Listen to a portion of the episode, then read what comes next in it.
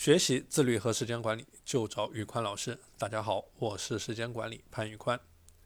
今天我们来聊一聊大学期间应该如何变得自律。关于这个话题，我是有发言权的，因为我自己就是过来人。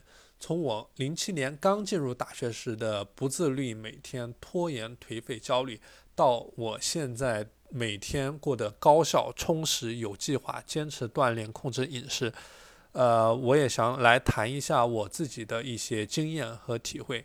简单来说，主要就是三点，分别是充分利用好自己每一天的时间，早睡早起以及坚持锻炼。下面我们分别来看一下，第一点，充分利用好。自己每一天的时间，这个世界上有很多事情都是不公平的，但唯独时间对我们每个人都是公平的。你怎么样去利用好你每一天的二十四个小时，决定着你能够出什么样的成果。所以说，在大学期间，我的建议就是去准备一本日记本，或者说你如果。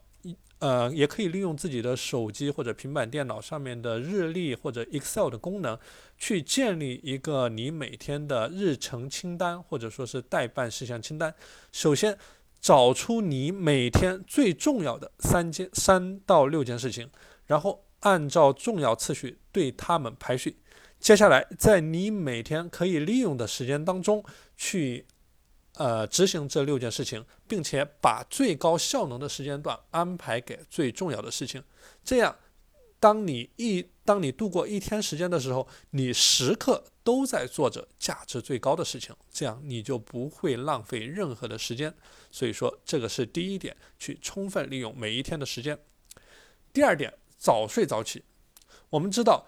每天晚上十一点到凌晨一点是你肝脏排毒的时候，而这个过程必须在熟睡的过程当中进行。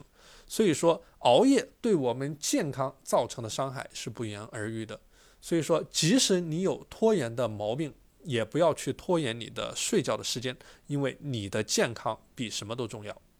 所以说，早睡早起，你的起床更快，你的头脑更灵活，你的学习效率更高。你每天可以支配的时间更长，所以说别再问时间去哪儿了，每天早睡早起一个小时吧。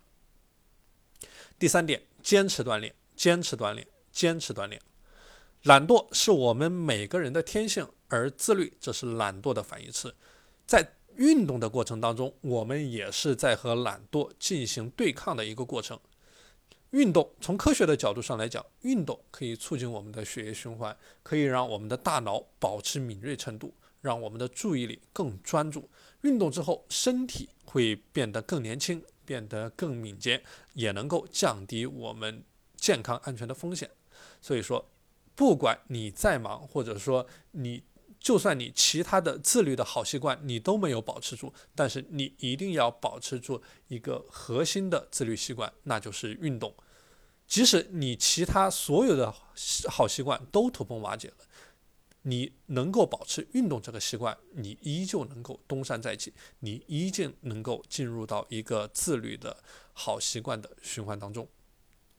好了。今天的内容就和大家分享到这里。大家如果想学习自律和时间管理方面的知识，欢迎添加我的微信 p a n l e o n 一九八八 p a n l e o n 一九八八。我是时间管理潘玉宽，我们下期节目再见。